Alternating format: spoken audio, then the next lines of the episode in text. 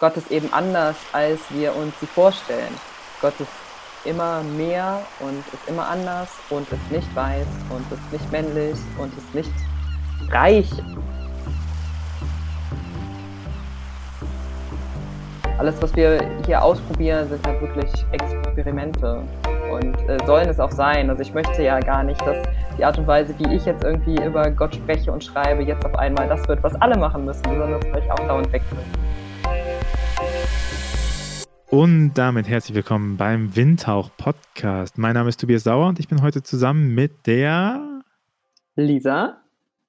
Quarch. Und wir hatten dich ja schon mal äh, in der zweiten oder dritten Folge. Ich weiß auf jeden Fall, das war die erste Folge, die ich aufgenommen habe, aber es war nicht die erste Folge, die veröffentlicht worden ist. Äh, Lisa, seitdem ist ein bisschen was geschehen. Bring uns, bring uns nochmal auf den Stand. Nimm die ZuhörerInnen mit. Äh, wer bist du? Was machst du? Was machst du jetzt?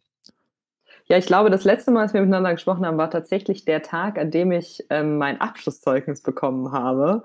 Da habe ich irgendwie am Vormittag, am Vormittag mit dir noch schnell einen Podcast aufgenommen. Also es war, ähm, genau, da hatte ich gerade meinen Magister in katholischer Theologie. Also ich bin immer noch katholische Theologin. Und ähm, inzwischen bin ich äh, fast fertig mit meiner Pastoralassistenzzeit.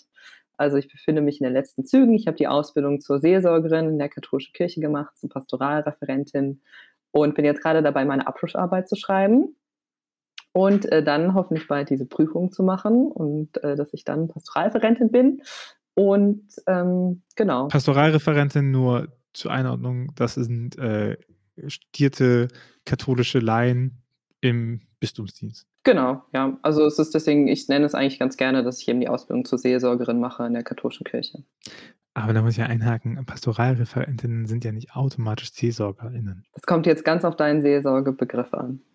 Es kommt ganz auf das Bistum an und wie Pastoralreferentinnen eingesetzt werden. Ja, und auch auf deinen Seelsorgebegriff. Okay, da können wir auch mal drüber reden. Äh, das ist das nächste Mal, aber äh, heute habe ich ja. dich da, äh, weil äh, wir über ein Thema sprechen, ne, und zwar, ihr habt das im Titel gelesen, wie Gott nennen. Äh, warum habe ich dich eingeladen? Äh, es gibt den Beschluss der KJG, der katholischen jungen Gemeinde, dass sie zukünftig Gott plus schreiben wollen werden in all ihren Publikationen. Ähm, die KJG zur Einordnung ist der größte katholische Jugendverband, den es äh, Verein. Der BDKJ ist natürlich der größte Verband, weil die Teil des BDKJ sind. Ähm, davor gab es aber schon mal einen anderen äh, Verein, Verband innerhalb des BDKJ, der auf sich aufmerksam gemacht hat, und zwar die KSJ die katholische Studierende Jugend, gell? Äh, die, äh, die gesagt haben, sie schreiben zukünftig Gott mit Sternchen, also äh, Gott Sternchen.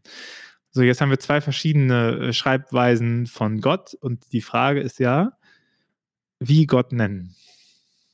Das ist die große Frage. Und ich glaube, ich bin hier, äh, weil ich mich damit schon öfter mal auseinandergesetzt habe, äh, gerade auch so auf äh, Social Media, auf Instagram. Ähm, und ich durfte jetzt bei der KSJ auch einen Studienteil darüber halten, über die Frage, wie Gott eigentlich nennen. Ich habe mich äh, da im Vorlauf nochmal so ein bisschen mit beschäftigt, was ja gar nicht so einfach ist, weil es gar nicht besonders viel Literatur in irgendeiner Form dazu gibt. Es gibt eine große Zahl an Instagram-Kommentaren, die Menschen darüber geschrieben haben, die ich im Vorlauf auch noch mal ein bisschen durchgelesen habe. Gerade als dieses äh, Gott-Sternchen kam, ne? Genau, da ja. gab es eine große äh, Divergenz und ich kann dir ja mal kurz äh, rekapitulieren. Es gibt zwei größere Argumentationslinien. Die eine kommt eher aus der äh, pragmatischen, praktischen Pastoraltheologie herum, die halt sagt, die Bilder, die die Leute mit Gott haben, sind so patriarchal, anarchisch geprägt, dass man, und das bedeutet vor allen Dingen männliches Gottesbild, ne? der Gott, der Vater, ähm, dass man die aufbrechen muss, um nochmal zu zeigen, pass mal auf, Gott ist nicht nur Vater. Das ist ja ein Anliegen, was nicht erst die KSJ mit ihrem Sternchen hatte, sondern was auch schon die Bibel in gerechter Sprache ähm, mit sich gebracht hat. Ne? So Gott Mutter. So. Und der andere Part ist äh, stärker aus der Systematik und aus der Dogmatik herauskommende Part, der sagt, naja, Gott ist per se geschlechtslos und es gibt keine Geschlechtlichkeit Gottes. Deswegen ergibt es gar keinen Sinn, von divers zu sprechen, weil es keine Diversität von also dass es keine Diversität gibt bei etwas, was nicht in der Geschlechterrolle ist. Ne? Weil divers auch eine Kategorisierung davon ist. So. Eigentlich ist Gott per Definition queer. Ja, so könnte man das sagen. Genau, das, damit äh, steigst du schon gut in die Debatte ein. Das ist ja gerade das, was auch da vor zwei Jahren war, das glaube ich, als die äh, KSJ das beschlossen hat, auf Instagram sehr heiß diskutiert worden ist. Äh, die Frage, können wir das eigentlich machen, äh, Gott zu gendern. Und ich finde, da muss man jetzt auch noch mal ein bisschen früher an, äh, anfangen und sich die Frage stellen, ob denn dieses Sternchen oder die KSJ hat sich ja für ein Plus entschieden am Ende. Die KJG. Äh, die K KJG, genau, Entschuldigung. Ja. Ja, auch fies, dass die beiden K verbindet. Ja, ich finde auch, also die ganzen unterschiedlichen Verbände ist, ist auch wirklich schwierig. Entschuldigung, ich entschuldige mich bei allen Menschen, die Verband Wer mehr über die Jugendverbände wissen will, ja eine Folge äh, mit der Dani Ordowski gemacht, äh, Vorsitzende der katholischen Landjugendbewegung und jetzt glaube ich auch im BDKJ. Genau, ja. Der KLJB, das kann niemand aussprechen, außer ja. die Leute, die drin sind. Ähm, Grüße gehen raus. Genau. Ja, jetzt, äh, wer sich über die Verbände. Genau. Aber jetzt zur Gottesfrage. Zur Gottesfrage. Dass ähm, als die KSJ das beschlossen hat, ähm, kam ganz viel die Kritik, ja, wie könnt ihr denn den Genderstern an Gott hängen? So, die, die hat ja entschieden, ein Sternchen da hinten dran zu hängen. Und ähm, da kam natürlich aus ganz vielen unterschiedlichen Lagern kam Kritik. Es kam natürlich eine Kritik aus so einer ähm, christlich-fundamentalen Bubble, die gesagt hat, ja, in der Bibel steht doch Gott Vater und äh, deswegen brauchen wir über gar nichts anderes sprechen gut, mit der Kritik muss man, glaube ich, irgendwie leben. Ähm, ich habe da probiert, auch durchaus mal in Diskussionen reinzugehen. Es ist schwierig. Es, ist, es kommt irgendwie, glaube ich, ähm, es ist immer schwierig, irgendwie mit Menschen, die so ein ganz fundamentales Bibelverständnis haben, zu diskutieren. Das ist irgendwie, glaube ich, eine Kritik, die man noch einfach so stehen lassen kann und einfach sagen kann, okay, sehe ich halt anders. Die andere Kritik ist die, die du eben schon mal ähm, erwähnt hast. Das ist ja wirklich eine, die jetzt nicht aus irgendeiner konservativ fundamentalen Bubble kommt, sondern eben ähm, von progressiven Christinnen, die aber sagen, ähm, es passt überhaupt nicht, ein Sternchen da, da, an Gott dran zu hängen oder auch ein Plus oder was auch immer, weil es äh, dann so tut, als ähm, hätte Gott ein Geschlecht und eigentlich die Geschlechtlichkeit bei Gott betonen würde und nicht negieren würde. Ich, würd, ich widerspreche dem, ähm, ich sehe das anders. Ähm, ich finde, dass sowohl das Sternchen als auch das Plus aber gerade eben ja auch nochmal das Sternchen, weil es ja ein äh, bekanntes Symbol ist. Also wir kennen ja das Sternchen, wir benutzen das fürs, für eine geschlechtergerechte Sprache. Äh, betont ja nicht die Geschlechtlichkeit von etwas, sondern öffnet eine Weite. Ich glaube, ich habe das ähm, schon mal auch im letzten Podcast, als ich hier war, gesagt, äh, dass ich es wichtig finde, äh, Gendern auch in einem richtigen Sprachgebrauch zu benutzen, nämlich nicht wenn da ein Text steht, auf dem auf einmal ein Sternchen drin steht oder ein Unterstrich oder in eine Verlaufsform, es gibt da ja irgendwie unterschiedliche Möglichkeiten, zu sagen, oh, das ist jetzt ein gegenderter Text, sondern zu sagen, das ist jetzt ein korrekt gegenderter Text. Weil auch äh, die männliche Form ist eine gegenderte Form. Gegendert heißt ja einfach nur, dass es äh, geschlechtlich ist. Und äh, die männliche Form ist ja keine neutrale Form. Und genauso ist auch Gott als, ähm, als Begriff erstmal keine neutrale Form. Meiner Meinung nach kann man durchaus, glaube ich, widersprechen. Aber widersprechen, aber ich würde wir werden mhm. wahrscheinlich ein bisschen miteinander abnörden über die Sachen ja. und lass uns auf eine Sache einigen. Äh, wir sind, glaube ich, uns beide einig darüber, dass wir nicht Extrempositionen äh, wiederholen müssen. Also ich glaube, niemand äh, von uns geht davon aus, äh, dass wir Gott einer Geschlechtlichkeit zuordnen, wenn wir das sagen, und niemand geht davon aus, dass es unbiblisch ist, darüber zu reden. So, dafür sind wir beide TheologInnen. Und äh, gut, dass wir es nochmal sagen, es gibt immer noch, äh, es gibt Leute, die in ihrer Frömmig, die so durch ihre Frömmigkeit durchsetzt sind, dass sie ihren Blick leider sehr eng fassen und die das scheinbar brauchen, für ihre Spiritualität sich abzugrenzen gegenüber dem, was ansonsten ist. Aber äh, wir, wenn wir darüber reden, glaube ich, äh, sind ja genau diese legitimen Argumente. Ne? Also diese beiden Argumente, die du jetzt nochmal mit dem ähm, äh, Sprache ist per se gegendert und Gott ist schon gegendert, das ist die These. Und auf der anderen Seite zu sagen, das Gendern ähm, unterstützt die, die Geschlechtlichkeit, die eigentlich gar nicht da wäre, das ist ja eine andere. Und ich würde sagen, das sind erstmal legitime Positionen innerhalb eines mittleren theologischen Spektrums aus verschiedenen Perspektiven. Und ich glaube, da ist interessant, dass wir uns darüber ähm, austauschen, oder? Ja, genau, deswegen habe ich auch gesagt. Weil sonst müssen wir uns immer entschuldigen und sagen, ja, aber es gibt noch die Extremen und da ja, und so. Wir sind uns genau. beide bewusst darüber, dass ja. es Extreme gibt und ja. äh, genau. Aber lass uns doch mal ein bisschen drauf gucken. Äh, ich meine, jetzt haben wir irgendwie den Begriff Gott, aber den haben, der ist ja uns ja nicht, also Gott hat ja nicht gesagt, äh, ich heiße übrigens Gott.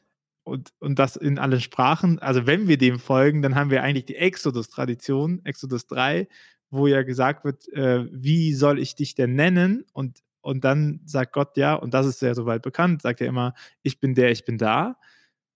Aber was ja noch viel interessanter ist, eigentlich sagt Gott ja auch immer wieder in dieser Tradition, ich bin derjenige, der. Ne? Ich bin der, den schon deine Väter kannten. Oder auch nachher, nach Exodus, wird ja auch immer wieder rekurriert und zu sagen, ich bin der, der dich aus Ägypten befreit hat. So, also das ist ja eine lange Phrase, aber eigentlich äh, der Gottesname. Ja, wenn du, wenn du erlaubst, dass es jetzt ein bisschen nerdig wird. Ich habe äh, im, im Vorlauf zu ähm, diesem kleinen Studienteil, den ich da gehalten habe, nochmal in meine Exegese-Unterlagen reingeguckt. Ich gebe zu, ich bin nämlich kein Hebräisch-Freak, aber äh, ich hatte äh, sehr gute Profs, die Hebräisch-Freaks waren und äh, mir das äh, gut beibringen konnten, was es, äh, was es denn mit diesem Gottesbegriff so auf sich hat. Und es ist ja, es ist die gängige Übersetzung, also die Stelle, die Tobias gerade schon mal erwähnt hat, ist ja die, ähm, die berühmte Dornbuschstelle, in der ähm, für alle, die die vielleicht gerade nicht im Kopf haben, auch wenn die meisten sie wahrscheinlich haben, Moses läuft durch die Wüste und äh, sieht einen brennenden Dornbusch und geht zu dem hin und äh, sieht, oh, der verbrennt ja nicht, äh, aber da muss ja irgendwas Besonderes mit sein. Und dann kommt eine Stimme aus dem Busch, die sagt, äh, hier ist heiliger Boden, zieh deine, zieh deine Schuhe aus. Moses macht das, macht das direkt auch, kriegt dann Anweisungen von diesem brennenden Dornbusch und fragt dann irgendwann, ähm, was soll ich denn sagen, wenn die Leute mich fragen, von wem ich diese Anweisungen bekomme. Und dann kommt dieser, diese Antwort, ähm, und die kann man ja ganz unterschiedlich übersetzen auch. In der alten Einheitsübersetzung steht das drin, was du gerade gesagt hast. Das ist ja auch das bekannteste, dass Gott antwortet mit Ich bin der, ich bin da. Es gibt aber da ja inzwischen auch noch andere, nämlich die neue Einheitsübersetzung sagt ja Ich bin der, ich bin. Und die Luther-Übersetzung sagt Ich werde sein, der ich sein werde. Und danach kommt dann auch immer noch mal, also ich bin der, ich bin, der ich bin, der Herr, der ich, ich bin, der ich sein werde, wird dann auch nochmal wiederholt. Das wird ja immer nochmal mehrfach wiederholt in dieser äh, Geschichte auch. Was ich interessant daran finde, ist, dass in all diesen Übersetzungen ja unterschiedliche ähm, Aspekte drinstecken. Also da steckt das drin, dass Gott sagt, ich bin, ich bin einfach die Person, die immer da ist und die bei euch ist. Da steckt aber ja auch so eine ein bisschen flapsige Antwort drin. Also äh, jemand fragt, wer bist du eigentlich? Und die Antwort ist, ja, ich bin halt der ich bin. Und ähm, also das ist ja eigentlich eine Nicht-Antwort. Das finde ich ganz interessant, dass es so vieles Unterschiedliches gibt. Und du möchtest, was möchtest du was Ja, sagen? es ist keine Nicht-Antwort, weil wenn man nämlich auf die Religionswissenschaft guckt und sagt, was ist der Zweck von Religion oder was ist der Grund von Religion, und dann sagt man ja, okay, der Grund von Religion ist die Erfahrung des, der Mangel von Gegenwart. Also dass eigentlich alles einer Zeit unterworfen ist, ne, die Endlichkeit etc. Und dann ist natürlich, was macht Religion? Religion setzt Gegenwart ein. Und, und dazu passt natürlich diese Selbstdefinition von Gott, zu sagen, ich bin der, ich bin da oder ich bin der, ich bin, weil das nämlich der Ausdruck dafür bringt, ich bin, ich bin zeitlos, ich bin gegenwärtig, ne? Also ich bin da, Punkt. Und ich bin, ich habe kein davor, ich habe kein danach, weil für mich keine Zeit gilt. Also in diesem Kontext ist glaube ich, dieser genau. Gottesname auch nochmal zu werten. Und deswegen so. ist ja das, was wir da von Gott bekommen, keine, also ja, keine Visitenkarte. Also wir bekommen ja keine Erläuterungen darüber, ähm, wer Gott denn eigentlich so ganz genau ist, sondern wir bekommen eine Seinsbeschreibung. Also keine Identität, sondern ein Sein. Und Gott ist eben in dieser Geschichte der, der über sich selbst sagt, ich bin der, ich bin, ich bin der, ich bin da und der werde ich immer sein.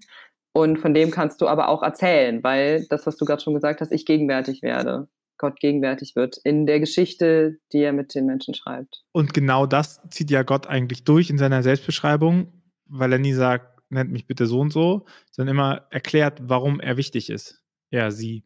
Ne? So, ich bin der, wer, wer bist du? Ich bin derjenige, der deine ähm, Väter und Vorväter aus Ägypten befreit hat.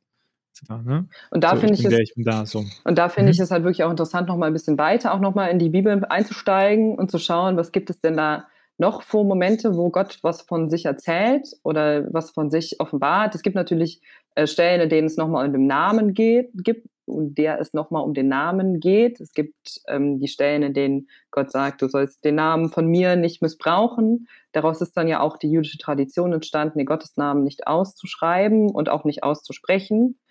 Ähm, das ist dann ja, es steht ja in der, ähm, in der hebräischen Bibel, steht da ja oft dieses Tetragramm, also diese vier Buchstaben einfach, J-H-W-H. Ähm, da steht, es wird gelesen meistens als Adonai, also als der Herr oder als Hashem. Ich hoffe, ich spreche jetzt richtig aus, was einfach der Name heißt. Also es gibt so ganz viele unterschiedliche Varianten.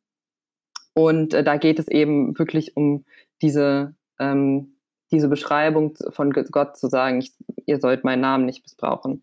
Ich finde da aber auch nochmal ganz interessant, dass es ja in den zehn Geboten auch nochmal ähm, noch ein weiteres Gebot über Gott selbst gibt, nämlich ähm, du sollst dir kein Bildnis von mir machen. Und das finde ich eigentlich über für die ähm, Diskussion, die wir jetzt gerade heute führen, über die Frage, wie wir Gott schreiben, noch spannender. Die Frage, wie wir uns kein Bildnis von Gott machen sollen. Weil ich sagen würde, ähm, so wie wir Gott nennen, macht ja immer auch was mit unserer Vorstellung von Gott. Da wollte ich nämlich mit reinsteigen, weil ich glaube, das sieht man im Judentum viel, viel, viel, viel stärker, weil das Judentum viel mehr auf die Transzendenz Gottes setzt. Also auf die, Gott ist gar nicht in der Welt, sondern wirkt in die Welt. Ne? So die, die Bundeslade, wo, wo Gott gar nicht drin ist. Ne? Also diese, diese Transzendenzbewahrung von Gott ist viel, viel stärker drin als im Christentum, ne? weil wir im Christentum natürlich das Moment haben, wo Gott auf einmal zeitlich wird in Jesus Christus, in der Inkarnation, ne? Gegenwart äh, und so. Und das ist ja dann nochmal spannend, wie, wie steht die Religion zu Gott, je nachdem, wie sie die Person nennen.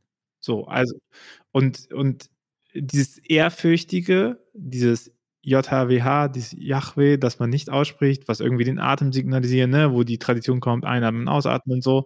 Äh, und das zu sagen, okay, das, spreche ich gar nicht aus. Also ich, ich, ich, ich mache das gar nicht materiell, was da ist. Ne? Ich bringe das gar nicht hier ins Wort, sondern ich bewahre quasi, dass, dass es woanders ist und dass es eine Geschichte, äh, dass es über meine Geschichtlichkeit erfahrbar wird. Das Judentum betont ja viel stärker, also da, wenn wir über das Christentum und das Judentum sprechen, dann möchte ich anmerken, es gibt nicht, also wir haben Konfessionen, wir haben unterschiedlich, wir haben Traditionen, so, äh, wir skizzieren, ne? Und äh, in, in, der jüdischen Tradition ist aber viel stärker zum Beispiel die Geschichtlichkeit äh, gegeben. Ne? Und da macht es ja auch Sinn zu sagen, ich bin in dem Moment da und ich war schon mal da und das ist der Beweis dafür, dass ich jetzt da bin und dass ich schon mal da war, dass ich in Zukunft auch da sein werde. Ne? Das ist ja ein Moment, der im Christentum nicht so stark ausgeprägt ist. Da ist ja auch, ich finde da wirklich immer wieder spannend, ähm, auch nochmal zu betrachten, wie ja Jesus mit Gott spricht. Also das ist ja so ein Argument, was auch oft gebracht wird, was ich auch verstehen kann. Also ich, ich habe ja am Anfang schon mal gesagt, ich arbeite ja auch so in der Pfarrei. Ähm, da mache ich das auch, dass ich ganz viele unterschiedliche äh, Begriffe auch für Gott benutze und auch weibliche Gottesbegriffe benutze, auch im Kreuzzeichen und so. Ähm, die meisten Leute finden das eigentlich ganz cool. Ich habe wenig negative Kommentare dazu bekommen. Aber was natürlich schon manchmal gefragt wird, ist, ähm, ja, aber Jesus spricht doch Gott als Vater an. Sollen wir denn da wirklich was anderes machen? Wir wollen uns doch an Jesus orientieren, als ähm, auch im Glauben, als Vorbild im Glauben. Ähm, sollten wir uns nicht einfach daran auch halten und da jetzt nicht irgendwie probieren, was ganz Neues zu machen. Und das kann ich wirklich auch gut verstehen. Und ich glaube, da kommen dann so ein paar, zwei, zwei unterschiedliche Dinge auch nochmal zusammen. Zum einen war natürlich Jesus auch Kind seiner Zeit und ähm, hat da natürlich Begriffe benutzt, die auch in die Zeit gepasst haben. Und äh, zum anderen würde ich aber auch sagen, dass dieser Begriff, dieser Vaterbegriff, den Jesus da benutzt, ist eigentlich ähnlich wie auch das, was da am Dornbusch passiert ist, wieder eine Beschreibung von Sein und nicht von Identität. Gott beschreibt eine Beziehung, die wir zu ihm haben können. Jesus beschreibt eine Beziehung, die wir zu Gott haben können. Und das ist eine intime, das war ja damals eine Revolution. Also das ist ja, wie du es gerade auch schon beschrieben hast, das war ja was, ähm, was super Besonderes, zu sagen, wir können Gott auf eine intime Art und Weise ansprechen. Und ähm, das ist, wird, finde ich, durch diesen Vaterbegriff halt so deutlich. Und das können wir heute immer noch machen, aber heute sind es vielleicht andere Wörter, die da ähm, an die richtige Stelle passen. Und das muss ja den Vaterbegriff gar nicht irgendwie verdrängen. Also niemand, ähm, die jetzt irgendwie sagt, ja, wir wollen äh, unterschiedliche Begriffe für Gott benutzen, wir wollen auch den Gottesnamen anders schreiben, möchte damit ja sagen, du darfst nie wieder in deinem Gebet Gott Vater nennen. Also das will ja überhaupt niemand, darum geht es nicht. Und um die Bibel auch einmal abzuschließen an der Stelle, jeder, der behauptet, es gäbe das biblische Gottesbild, hat halt auch einen sehr beschränkten Blick auf die Texte, ne? Also, wenn wir einfach, oder äh, es gibt den Gottesnamen, ne? Klar, gibt Exodus-Stelle, okay, aber selbst da haben wir gehört, es gibt, es gibt das äh, Tetragramm, es gibt das Yahweh, es gibt das, was als Adonai ausgesprochen wird. Es gibt die Mischung daraus, die natürlich sehr neuzeitlich ist, zu sagen, ich nehme die Vokale von Adonai und packe das in Tetragramm, dann haben wir Jehova. Wir haben, wir haben in der alten Sprache äh, haben wir El noch drin als Gottesname. Wir haben äh, Fragmente, wo Gott noch aus der Wüstenzeit herum genannt wird. Wir haben Gott den Vater, wir haben Gott den Befreienden, wir haben Gott als Gebärende, wir haben Gott als Schützende, alles Bilder, äh, die im, im Alten Testament aufbringen und auch im Neuen Testament. Es gibt ja einen maßgeblichen Unterschied, wie die Evangelien über Gott reden in dieser Vater-Sohn-Beziehung, die angedeutet ist, oder wie Paulus über Gott redet. Da hat man ja das Gefühl, äh, Gott ist, Gott ist in Christus gleich geworden. Ne? Also da gibt es ja keine große Divergenz drin. Und dann schaut man sich die Offenbarung an, äh, Neues Testament, und stellt nochmal irgendwie dieses Gott Richter, Gott größer als alles, Gott äh, über die Zeit wirkender. Ne? Also so dieses zu sagen, es gibt den einen Namen und das eine Bild, wie Gott ist, ist äh, eine ähm,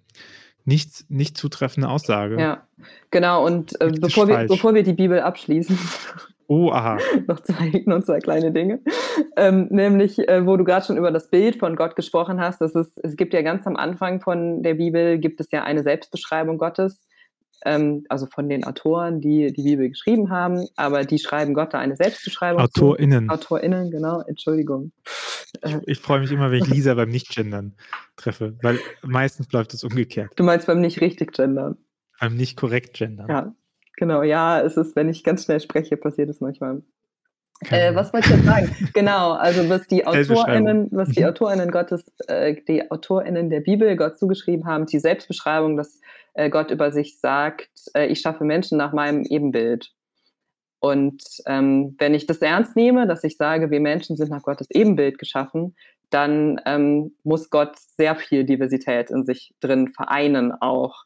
Und ähm, das ist ja, ist, da geht es ja auch nicht nur um die Geschlechtlichkeit, da geht es ja auch um Dinge wie ähm, Hautfarben, da geht es um generell um Machtverhältnisse. Ähm, also das ist ja eine unglaubliche Diversität, die sich da äh, dann in Gott findet. Und ich würde da auch nicht sagen, Geschlechtlichkeit und unterschiedliche Machtverhältnisse und so immer so ganz getrennt von Gott zu sehen. Also ich würde die nicht ähm, Gott von außen zuschreiben, aber Gott von innen, weil ich glaube, dass wir alle nach Gottes Ebenbild geschaffen sind und dann auch all die unterschiedlichen Eigenschaften, die wir in uns haben, all die unterschiedlichen Identitäten sich auch in Gott finden lassen. Genau, und also Genesis heißt ja auch, dass wir das nochmal haben, Gott schuf den Menschen nach seinem Abbild und dann erst als Frau, als Mann und Frau schuf er sie. Als männlich ne? und also weiblich also, sogar nur. Hm? Als männlich und weiblich steht es ja tatsächlich. Männlich und weiblich, ja. ja. Je nachdem, welche Übersetzung man sich wieder anguckt. Aber die, die, die Kernaussage ist, Gott schuf den Menschen nach seinem Abbild. So. Und die andere ist dann wieder eine Ausdifferenzierung ja, davon. Nicht den Mann, ist das, was Tobias damit sagen Genau. Ja. Nicht den Mann. Und, und auch nicht gleichzeitig, auch noch wichtig, nicht gleichzeitig Mann und Frau, sondern die Menschen und dann als Mann und Frau. Das ist ja auch nochmal äh, bemerkenswert, weil, es, äh, weil auch klar wird, dass weder Mann noch Frau als einzelnes betrachtetes Geschlecht die Fülle des Göttlichen abbildet. Ja, genau. Wenn man dem ernst nimmt. Ja. Ne? Also es, ist, so es ist eben die Diversität. Ein Teilbereich. Und ja. wenn ich wenn ich das ernst nehme und wenn ich auch ernst nehme, wie es in den Evangelien heißt, dass äh, Jesus über sich selbst sagt, dass äh, wann immer man jemandem hilft, der von der Gesellschaft marginalisiert wird, ihr kennt vielleicht die, ähm, der, den, ich habe die Stelle jetzt gar nicht mehr ganz im Kopf, Ja, Matthäus 6, die, wow, Barmherzigkeit, Werke der Barmherzigkeit. Wow, ja, genau. Ja. Was ihr meinen geringsten ja, Bruder getan genau. habt. Sorry, das ist das Jahr der Barmherzigkeit. Das hat dich eingebrannt. genau, also wenn man. Matthäus 6 ist immer gutes Bergpredigt, könnt ihr immer anbringen. Ja, genau. Im Zweifel. Das ist, geht immer. Wenn man diese Stelle ernst nimmt, dann ist das ja auch da, dass Jesus sagt, ihr begegnet mir in ähm, den Unterdrückten einer Gesellschaft und eben nicht in den Machthabenden einer Gesellschaft. Und ich finde, dann sollten wir uns auch die Frage stellen, sollte sich das nicht in der Art und Weise, wie wir über Gott sprechen und wie wir Gott darstellen, auch genau so widerspiegeln? Nämlich, dass es eben ähm, die Marginalisierten einer Gesellschaft darstellt und nicht die Machthabenden einer Gesellschaft. Also wir sind an einen Punkt gekommen, um nochmal aufzuzeigen, dass es nicht den biblischen Namen gibt von Gott, okay, typisch dekonstruistische Dekonstruktion, jetzt stehen wir da und haben keine Wahrheit mehr. Dann lass uns jetzt doch mal, mal kurz gucken, woher wissen wir denn die Dinge, die wir über Gott wissen? Weil wenn wir sagen, wir müssen dem einen Namen, also normalerweise, wie bekomme ich einen Namen raus? Ich frage dich, wie heißt du? Und dann bekomme ich einen Namen. Das ist natürlich mit einem transzendenten, überzeitlichen Ding schwierig. Hat Moses probiert, so. Ja. Hat Moses probiert, hat keine richtige Antwort bekommen. Jetzt können wir natürlich sagen, hat keinen Namen. Also, ne, lass uns darauf kommen, woher wissen wir das, woher wissen wir denn überhaupt Erkenntnis? Und dann wäre natürlich die nachfolgende Frage, wofür sind Namen überhaupt da? Aber lass uns erstmal, woher wissen wir von Gott, so dass wir sagen könnten, das könnte richtig sein oder nicht? Ja, also über eine Sache haben wir jetzt ja gerade schon ganz viel gesprochen, nämlich die Bibel ist natürlich eine Erkenntnisquelle, die wir über Gott haben. Aber ich bin jetzt ja genau wie du, Tobias, gut, gut wir, katholisch. Kat so. Und ich sage natürlich, die Bibel ist nicht die einzige Erkenntnisquelle, die wir über Gott haben, sondern es gibt noch viel mehr. Ganz klassisch sind es äh, ja, also die Bibel und äh, die Tradition der Kirche und das Lehramt. Ähm, das sind so die ganz klassischen Orte, an denen sich Erkenntnis über Gott findet. Aber glücklicherweise hat sich in der äh, Theologiegeschichte, also auch in der Tradition der Kirche, da noch äh, das Ganze, Ganze noch ziemlich weiterentwickelt, dass auch noch ganz viele andere Erkenntnisorte dazugekommen sind, die man auch als Erkenntnisorte verstehen kann. Und ähm, eigentlich würde ich sagen, wenn man das kurz zusammenfasst, stehen wir jetzt da, dass ähm, jedenfalls der Strang der katholischen Theologie, der ich mich anschließen würde, sagt, eigentlich können wir überall was über Gott erkennen. Also ich habe ja auch meine Magisterarbeit, habe ich ja hier schon mal darüber geredet, dass ich sagen würde, urbane Räume sind etwas, ähm, wo ich etwas über Gott erkennen kann. Und ähm, ich äh, würde das auf ganz viele Dinge ausweiten, auf jeden Fall, auf jeden Ort, wo Menschen sind. Weil jetzt sind wir wieder bei der Ebenbildlichkeit, wenn ähm, Menschen auf Gott verwiesen sind, dann kann ich auch überall etwas über Gott lernen. Aber halt nicht aus dem Grund, weil es ein Pantheismus ist, dass man sagt, Gott wohnt in allen Dingen drin, sondern weil es ja hinter Schrift und Offenbar, äh, jetzt habe ich es gespoilert, was hinter Schrift und, ähm, und Tradition steckt, ist ja die Idee davon, dass wir nur über Gott wissen, die Dinge, die Gott selber offenbart. Das ist ja auch dieses transzendente, äh, also wir können nicht in die Transzendenz denken, sondern all das, was wir von Gott wissen, wissen wir nur, weil Gott sich selbst offenbart. So und und alles, das ist äh, jetzt äh, klassisch Rana, aber findet man so in die Werbung auch niedergeschrieben, ne? All das, was wir aber wahrnehmen, oder beziehungsweise Offenbarung können wir nur wahrnehmen durch unsere Sinne. Wir können nicht anders wahrnehmen als uns, durch unsere Sinne, außer Audition und Vision natürlich. Aber ansonsten nehmen wir alles äh, wahr über unsere Sinne und unsere Sinne sind nun mal subjektiv. Und äh, daraus folgt auch, dass all das, was wir über Gott wissen, immer subjektiv ist. Es gibt keine objektive Wahrheit über Gott. Und jetzt, bevor die ersten Steine fliegen, äh, möchte ich sagen, dass das auch katholisch, auch bei den Katholiken so gehandhabt wird, weil ja äh, das, was wir ja machen oder was die systematische Theologie macht, ist ja quasi zu sagen, wir sammeln das seit 2000 Jahren, seit über 2000 Jahren und versuchen so eine Limesbildung an die Wahrheit zu setzen, dass wir halt sagen, okay, die wahrscheinlich, also wenn wir davon ausgehen, dass Gott überzeitlich ist und keine Gegenwart hat, könnte man ja davon ausgehen, äh, dass Gottes Meinung sich nicht ändert. ProzesstheologenInnen würden das anders sehen. Ich bin ja, wo Gott sagen, kein Prozesstheologe, deswegen kann ich es mir einfach machen. Also ein überzeitliches Wesen ändert nicht seine Meinung. Was aber schon natürlich geändert wird, ist, was die Leute verstehen. Also der Begriff von Gerechtigkeit ist vor 100 Jahren anders verstanden worden, als er heute wahrscheinlich von den meisten Menschen verstanden wird. Ne? Und deswegen ist, äh, ist auch das, was die Leute über Gott verstehen können, immer auch in ihrem geschichtlichen Kontext. Und das sammelt man und schaut so ein bisschen die Baselines und versucht daraus so eine Limesbildung an die Wahrheit zu setzen. Und im vierten Laterankonzil festgestellt, weil der Schöpfer und äh, weil die weil Schöpfer und Geschöpfe nicht von derselben Substanz sind, ist äh, immer von einer größeren Unähnlichkeit als Ähnlichkeit auszugehen, wenn man darüber redet. Ne? Und, und das ist genau dieser Punkt, so dass, dass man sagt, okay, wir wissen es nicht ganz genau, wir wissen es nur mit einer erhöhten Wahrscheinlichkeit, die aber immer mehr Nein als Ja sagt. So, und, und in, diesem, in diesem Kosmos funktioniert Offenbarungssystematisierungskram. Wenn man da jetzt nochmal, ähm, also wenn wir auch nochmal einen evangelischen Theologen einbringen wollen, um zu sagen, ja, das ist auch ökumenisch alles haltbar, was wir erzählen, ist es jetzt zum Beispiel auch Karl Barth, der sagt, Gott ist immer der ganz andere. Oder eben auch äh, Rana, der sagt, Gott ist das ewige Geheimnis, die beiden großen Karls, ähm, die ja eigentlich in keiner, nichts, wenn man über Theologie redet, fehlende. Die in keiner, ich bin ein großer Rana-Fan, genau, aber ist, ist mal aufgefallen. Ich habe in Freiburg studiert, da musste man ihn einmal zitieren, sonst ist man durchgefallen. Ich habe bei Jesuiten also, studiert, da musste man ihn auch zitieren. Da muss man.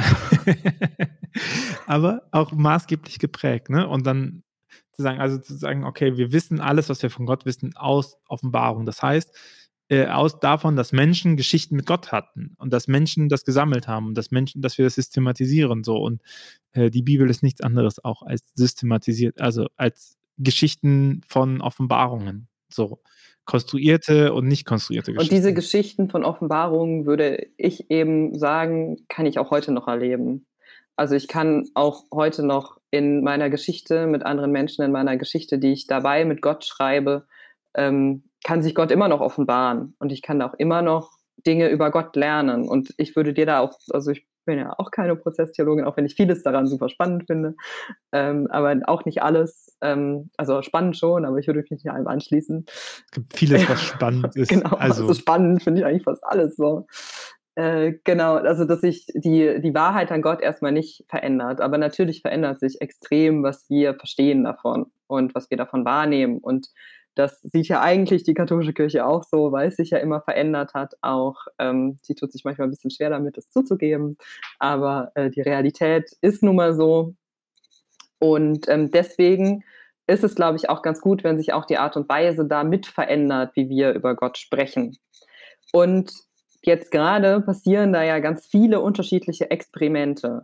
Das ist das Gott-Sternchen, also das Sternchen am Ende, das ist Gott, das Gott Plus. Ich finde es auch, also von so einer ganz äh, wissenschaftlichen Perspektive finde ich es super cool, dass die KSJ sich für, die KJG, Entschuldigung, die KJG sich für was anderes entschieden hat als die KSJ, äh, weil es einfach super spannend ist zu beobachten, ähm, wie das denn jetzt auch so aufgenommen wird. Äh, bisher wird es nicht groß anders aufgenommen als das, was die Karlstadt gemacht hat, auch wenn es ja was ja, wobei, ja, bei der KJG hat ja der Weihbischof, äh, der, mhm. oder? Der, der, Jugendbeauftragte stimmt, ja. Äh, gesagt, dass er das gut findet. Ich glaube, ja, das war äh, bei der ja. KSJ hat das noch mehr, weil halt auch leider, muss man sagen, Gender ein rotes Tuch unabhängig vom Inhalt und von der inhaltlichen Auseinandersetzung ist. Das ist, wenn du, wenn du willst, dass äh, etablierte Katholiken nicht mehr mit dir reden, musst du nur Gender sagen. Also du kannst komplett einen anderen Satz sagen, komplett sowas wie ich mag Gummibärchen Gender und schon hören die dir nicht mehr zu und sagen, wo, wo ist das so? Ich glaube, das Genau, und, das ist, Inhalt, ja. und die äh, KSJ hat das ja damals probiert mit dem Sternchen ähm, und sie wollten ja eigentlich gar nicht, dass das nur aufs Geschlecht reduziert wird. Aber es hat natürlich absolut nicht geklappt, weil das Sternchen nun mal ähm, vorbesetzt ist als eine Art und Weise, wie eben korrekt gegendert wird. Und deswegen haben das natürlich alle, alle Welt so gelesen. Ähm, die wollten damit ja eigentlich einen Prozess auch generell anregen, dass Menschen sich fragen, wer ist Gott eigentlich heute für mich? Und wollten eben eine Diversität von Gott darstellen und eben gerade nicht nur aufs Geschlecht bezogen, aber ja, das hat halt nicht funktioniert. Und ähm, es ist ist es so gelesen worden, ähm, dass Gott Plus hat jetzt ja probiert, dem aus dem Weg zu gehen, dass die KJG jetzt ja gesagt hat, uns ist es besonders wichtig, dass es eben nicht nur um eine Geschlechtlichkeit geht, die wir in die wir Diversität reinsetzen wollen in Gott, sondern eben auch um andere Machtverhältnisse. Also dass uns auch total wichtig ist, dass dadurch nochmal klar ist, Gott ist eben anders, als wir uns sie vorstellen.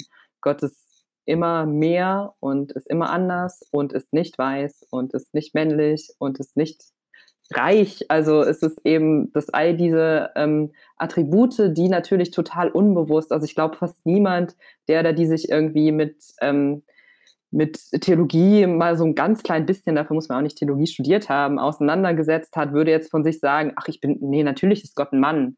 Also das ist ja eigentlich nicht so. Aber es ist in den Bildern, die wir über Gott benutzen, halt trotzdem in den aller, allermeisten Fällen so. Und äh, das führt natürlich dazu, dass sich, ähm, dass das eine, eine Spiritualität klein macht. Und das wollte die, die KJG jetzt durch dieses Plus, also Gottes Plus, Gottes Mehr, entgegenwirken. Und das muss, ich muss aber leider sagen, heute war in der Bild Katholiken gendern Gott.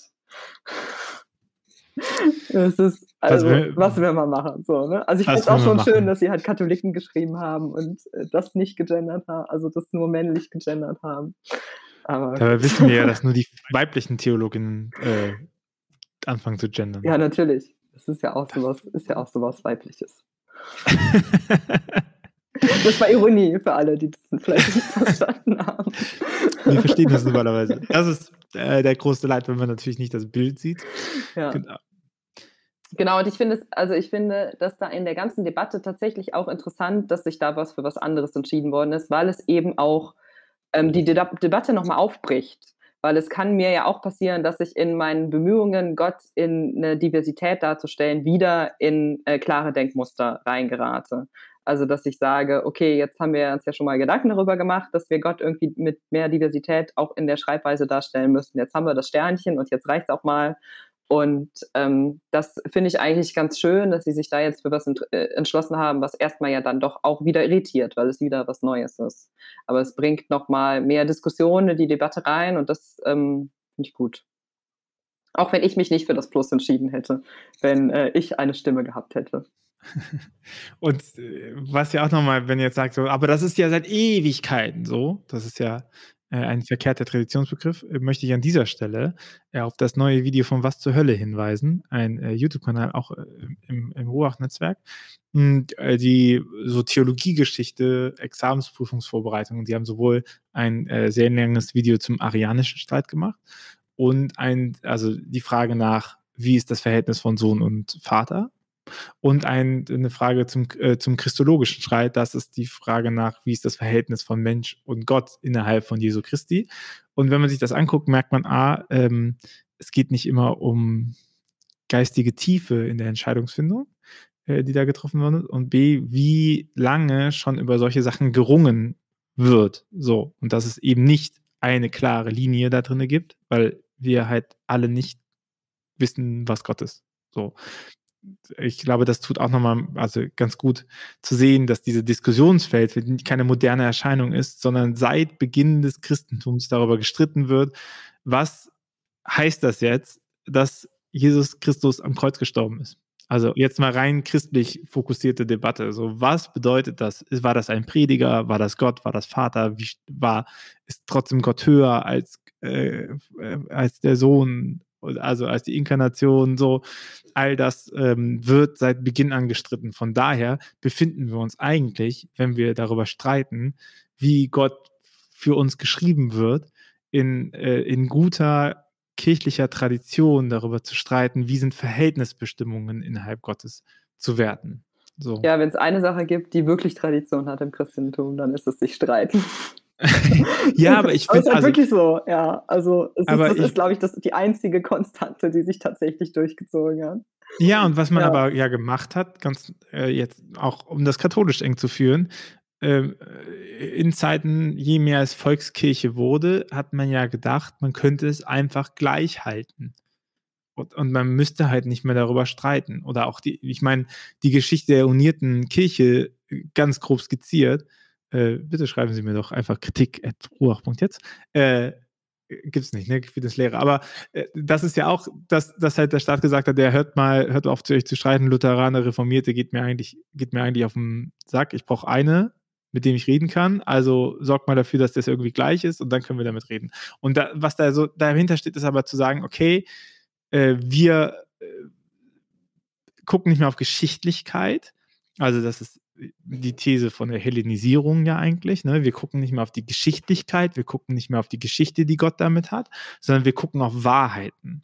Ne? Das ist ja so der Swift, den Paulus so ein bisschen mitzieht, dass man, dass es nicht mehr darum geht, äh, man ist Christ dadurch, dass man eine Geschichte mit Gott fährt, und einen Beziehungsaufbau hat, sondern man ist Christ dadurch, dass man bestimmte Dinge für wahr hält, die überzeitlich sind und überzeitlich wahr sind. Und natürlich ändert sich dann da was auch in der Gottesnamensfrage. Und ich glaube, wenn wir nochmal gucken, wofür sind Namen da? Ne? Namen sind dafür da, etwas benennen zu können. Und wenn ich jetzt aus einer Tradition herauskomme, die sagt, es gibt etwas, was wahr ist, ja, zum Beispiel Gott ist geschlechtlos, und, äh, und Gott ist so und so und deswegen habe ich dem diesen Namen gegeben, dann ist ja dieser Gottesname an sich auch wahr. Nicht, ob der jetzt alle so, aber aus dieser Tradition, dass es wahr, was ich annehmen muss, um ebenfalls Teil davon zu sein. So, das ist äh, äh dieses Fürwahrhalten. Ne? Und äh, Buber macht das auch stark. Ne? Er sagt, da ist der Bruch auch zwischen jüdischer und christlicher Tradition stärker. Martin Buber. Ähm, und, und Christen Nein, die, die jüdische Tradition hat ja, und die Mystiker nachher auch im Christentum sagen ja viel eher, es geht nicht darum, dass du etwas für wahr hältst, also es geht nicht darum, dass du Gott als wahr anerkennst, sondern es geht darum, dass du in Beziehung trittst damit. Und dann erfüllt der Name einen ganz anderen Zweck, weil der Name dann ja den Zweck erfüllt, wie nenne ich dich und wie machst du mich verfügbar in dem Moment. Jemanden, den Namen von jemandem zu wissen, macht ihn ja auch für mich verfügbar. Also, wenn wir uns auf einer Party treffen würden und ich wüsste nicht, wie du heißt, hätte ich kaum Möglichkeiten herauszufinden, wer du bist. Ne? Oder dich Kannst du gar nicht mein Instagram-Profil angucken. Ich kann dein Instagram-Profil zum Beispiel nicht stalken oder so, aber, ne? aber ab dem Moment, wo ich deinen Namen weiß, habe ich die Möglichkeit, wieder in, in Konstellationen zu kommen, wo wir, wo wir Beziehungen gestalten können. Ja, genau. Und das ist, wenn ich jetzt davon ausgehe, dass eben Gott über seinen Namen oder über ihren, über ihren Namen eben auch ähm, eine, also eine, eine Beziehung sich auch ermöglicht wird und sich auch offenbart, dann muss ich ja christlich äh, der Meinung sein, dass ich ähm, da irgendwie auch die Nächstenliebe auch drin offenbaren muss. Weil ne, wir haben das Doppelgebot der Liebe, du sollst Gott lieben und deinen Nächsten, deine Nächste wie dich selbst. Und ähm, das also es ist ja, Gottes Beziehung geht ja nicht an, ähm, an Nächstenliebe vorbei. So, also jedenfalls im christlich verstanden, äh, gibt es keine Spiritualität, die davon losgelöst ist. Es gibt natürlich irgendwie unterschiedliche Ausprägungen, so ist alles klar, aber ganz losgelöst davon geht es nicht, würde ich sagen. Und die christliche Tradition auch. Und das ist ja die Frage, wie kann das im Gottesbegriff auch gegenwärtig werden? Und darüber haben wir eben schon mal so ja, ein bisschen, das ist jetzt ja durchaus schon mal angeklungen, so über unterschiedliche Marginalisierungen und wie finden die irgendwie auch eine Sichtbarkeit im Gottesbegriff. Und ähm, da ist mir jetzt wirklich auch nochmal, auch wenn ich davon ständig rede, aber wirklich sehr wichtig, das Plakat, was ich hier gerade bei Tobi im Hintergrund sehe, wo drauf steht, Faith Spaces must be safe spaces. Safe Space, also in, ähm, also auf Deutsch übersetzt, Orte des Glaubens sollen sichere Orte sein, sollen Räume sein, in denen Menschen sich sicher fühlen können, denen sie sie selbst sein können und in denen sie möglichst wenig Diskriminierung erfahren. Und ähm, das ist für eine christliche Tradition gar nicht so einfach, weil wir eben aus einer christlichen Tradition rauskommen, in der die Bibel, aber auch andere Formen von Spiritualität immer wieder genutzt worden sind, um Menschen zu diskriminieren. Oder es ist eben einfach passiert, auch wenn es nicht mit Absicht passiert ist, aber es ist passiert, es ist so umgesetzt worden und wird heute auch noch ganz oft. Und ähm, dass jetzt christliche Gruppierungen von sich sagen, wir wollen gerne ein Safe Space, ein sicherer Raum sein, das sieht man denen ja nicht an. Also gerade wenn da irgendwie auch noch katholisch draufsteht oder auch wenn da allgemeinchristlich draufsteht, ist es ja, also nehme ich es niemandem übel, die erstmal denkt, das ist bestimmt kein sicherer Ort für mich, wenn ich Marginalisierungen erfahre. Und äh, wenn ich jetzt als Christin sage, ich möchte aber gerne ein sicherer Ort sein, dann muss ich das ja irgendwie auch zeigen. Ich muss das natürlich durch meine Handlungen zeigen, aber ich würde sagen, es braucht auch Symbole dafür die überhaupt erstmal ähm, nach außen irgendwie zeigen, dass ich mir darüber Gedanken mache, dass ich das möchte. Und ich, und ich würde sagen, dass sowohl das Plus als auch das Sternchen bei Gott, hinter Gott, generell in der Sprache über Gott auch einfach schon unterschiedliche Pronomen dazu benutzen sind, das glaube ich, kann das auch schon bieten, ähm, zeigt einfach, dass ich mit einer Sensibilität an ähm, Diskriminierung rangehe und dass ich dafür sensibel bin und dass ich gerne dem entgegenwirken möchte. Und dafür ist es, glaube ich, wirklich auch total wichtig, das in irgendeiner Art und Weise in der Sprache zu zeigen und auch im Gottesbegriff, gerade weil der Gottesbegriff eben der Gottesname der Zugang ist, den ich auch zu Gott habe.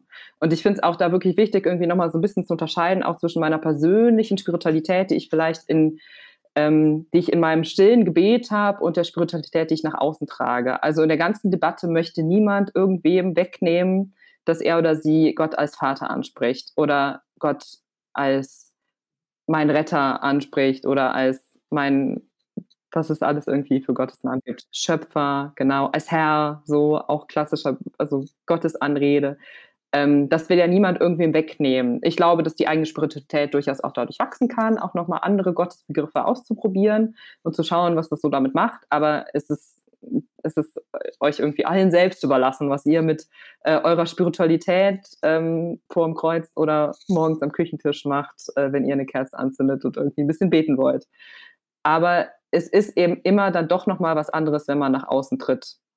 Und wenn ich nach außen trete mit meiner Sprache, mit meiner Sprache auch gerade im Gebet und in Spiritualität, dann muss ich im Kopf haben, dass ich durch meine Sprache eine Wirklichkeit erschaffe und durch meine Sprache sowohl diskriminieren kann, als auch ganz weite Räume für Diskriminierungssensibilität eröffnen kann. Und ich glaube, das ist die Frage, die ich mir stellen muss, was möchte ich da tun? Und dann ist ja auch die Frage, ob das der sinnvolle Weg ist, es zu erreichen, oder? Das musst du ein bisschen genauer ausführen. Na, du weil, kannst mir gerne widersprechen. nö, ich, ich widerspreche dir nicht im Kern. Ich, ja. ich gehe dir noch alles, alles mit. Ich glaube aber auch, dass diese Frage nach Gott Sternchen und Gott Plus auch nur Leute erreicht, die schon kirchlich geprägt sind und in dieser und in dieser Debatte auf einmal merken, dass sich Welten verschmelzen. Dem, so. dem würde ich widersprechen. Und und okay, dann lass mich das ja. noch zu Ende sagen. Ja. Und ich glaube, dass es für Leute, die gar nichts mit Gott zu tun haben, also gar nichts mit Gott zu tun haben, schwierig, aber die gar nichts mit Kirchlichkeit zu tun haben, dass es ähm, na, eher verwirrend, das würde ja heißen, dass es wie andere weniger verwirrend ist, aber dass da sehr viel Information drin steckt, die vielleicht für den Erstkontakt ähm, nicht so relevant wäre oder wo ich zum Beispiel sagen würde, wahrscheinlich weibliche Präpositionen würden viel viel gezielter äh, das aufbrechen, ohne dass, dass zusätzliche Sachen dazukommen. Also wenn ich, wenn die, komm, überleg mal, äh, wo kommt das Plus vor? Dann ist es irgendwie äh, Sky Plus, äh, RTL Plus, äh, so, das sind irgendwie so Disney Plus, das sind so Zusatzangebote, die kommen und den nimmt man sich eben für Gott Plus mit auf, ne? Und das ist halt erklärungsbedürftig. Ich sage nicht, dass es schlecht ist, aber es ist stark erklärungsbedürftig. Und wenn wir davon ausgehen, dass die Erstkontakte nicht über persönlich, also persönliche Kontakte sind natürlich super gut, aber persönliche Kontakte lassen sich nicht skalieren.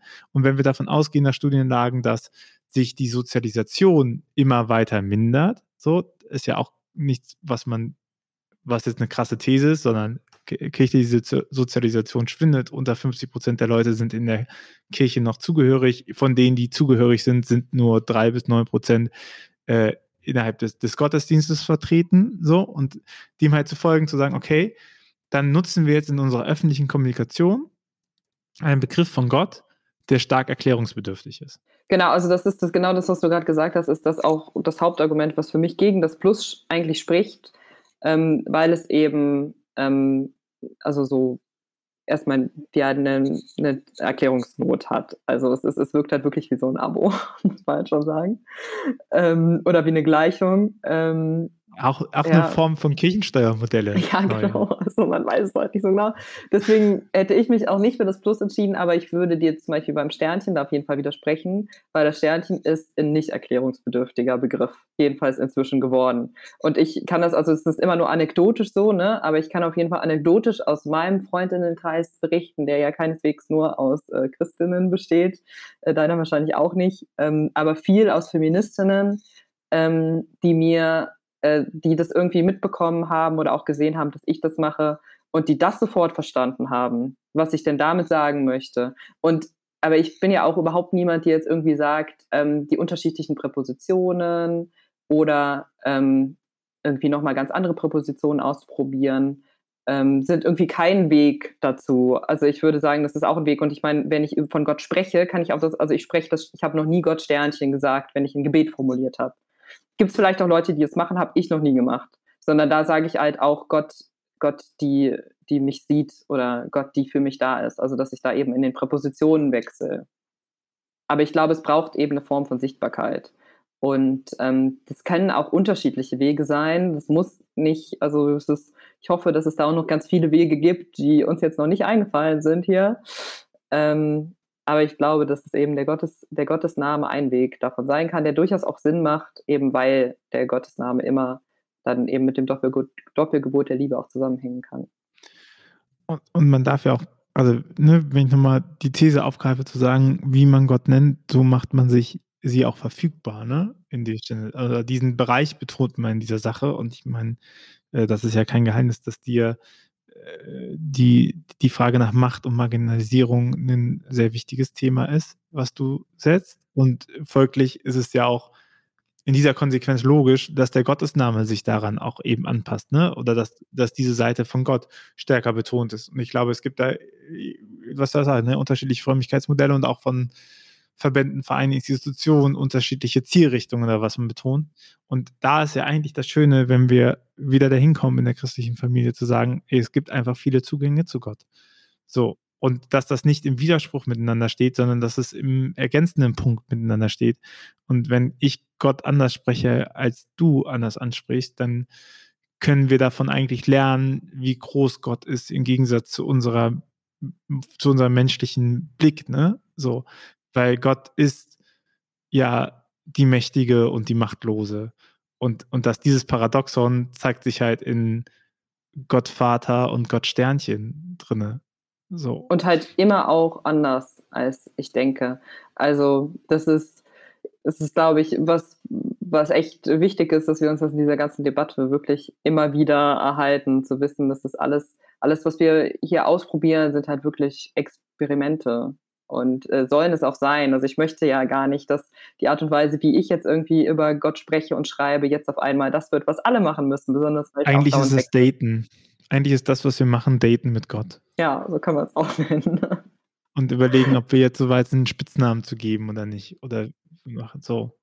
Und, und das äh, braucht was. Und ich glaube, was ja allgemein der, der ein, ein Merkmal von Radikalisierung und von Radikalen ist ja, dass, dass die davon ausgehen, dass die anderen keine Wahrheit haben. Und dass man den eigenen Wahrheitsanspruch über Argumente von anderen setzt. Und ich glaube, an, an diesem Punkt kann man immer sagen, äh, das ist nicht so richtig krass vereinbar mit Christentum, ne? Äh, so. Weil wenn du, wenn du behauptest, also es gibt schon Leute, denen ich sagen würde, dass das, wie sie die Bibel auslegen, falsch ist. Also so liberal bin ich dann auch nicht. Da bin ich mehr progressiv. Also ich naja, finde schon, also find schon, dass eine fundamentale Auslegung der Bibel falsch ist, jedenfalls an vielen Stellen. Also ich finde, also ich finde halt immer, wenn. Ja, aber das, das Argument ja, ist ja nicht, also das, das, das ist jetzt auch noch eine andere Frage. Nein, das Argument ja. ist ja, das Argument ist ja nicht, ob das richtig oder falsch ist, sondern ob man die Wahrheit abspricht oder nicht.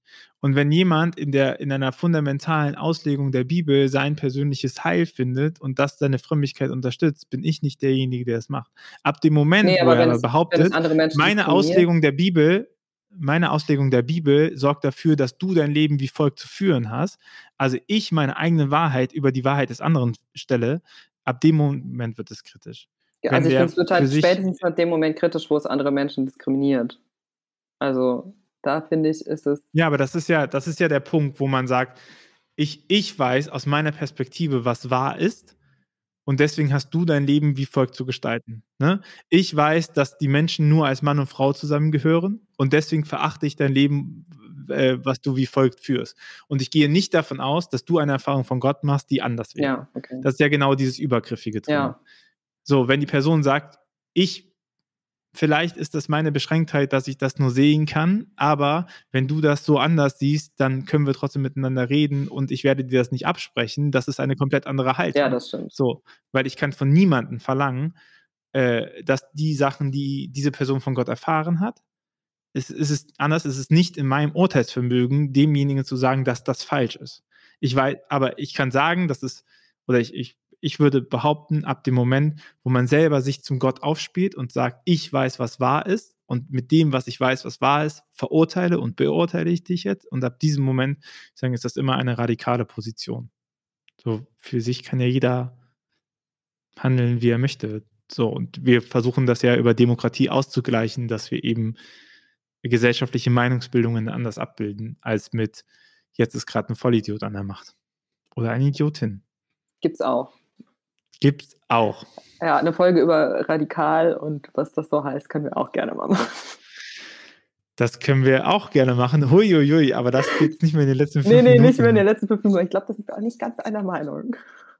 Das, ähm, äh, glaube ich, äh, passiert manchmal. Ja, passiert manchmal. Äh, in diesem Sinne, ja. Cliffhanger, wenn du, liebe Hörerinnen, liebe Hörer, diesen Podcast magst und diesen Podcast unterstützen möchtest, dann ähm, hast du die Möglichkeit über steadyhq.com slash windhauch oder auf windhauch.ruach.jetzt slash support eine kleine Mitgliedschaft abzuschließen. Und damit kannst du für 2,50 Euro im Monat ähm, diesen Podcast unterstützen. Das würde uns sehr helfen, denn dieser Podcast braucht schon eine gewisse Arbeitszeit und Kraft, die wir hier reinstecken. Und du hast auch was davon, denn wenn du uns unterstützt, bekommst du jeden Donnerstag morgens auch einen Newsletter mit den wichtigsten Thesen zusammengefasst.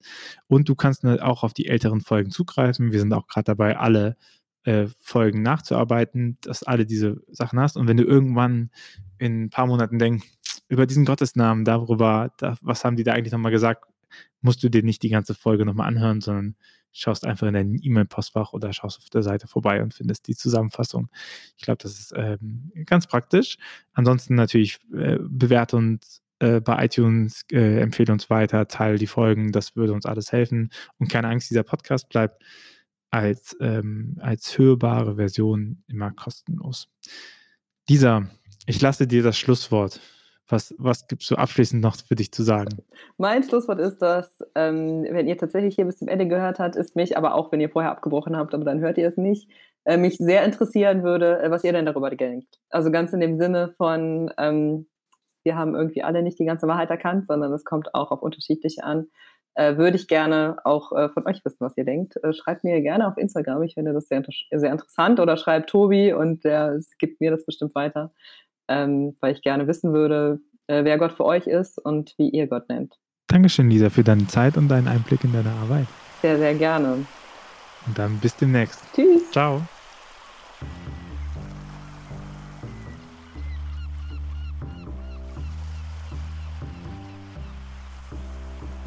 Dieser Podcast ist eine Gemeinschaftsproduktion von Ruach Jetzt und der Evangelischen Arbeitsstelle für missionarische Kirchenentwicklung und diakonischen Profilbildung MIDI.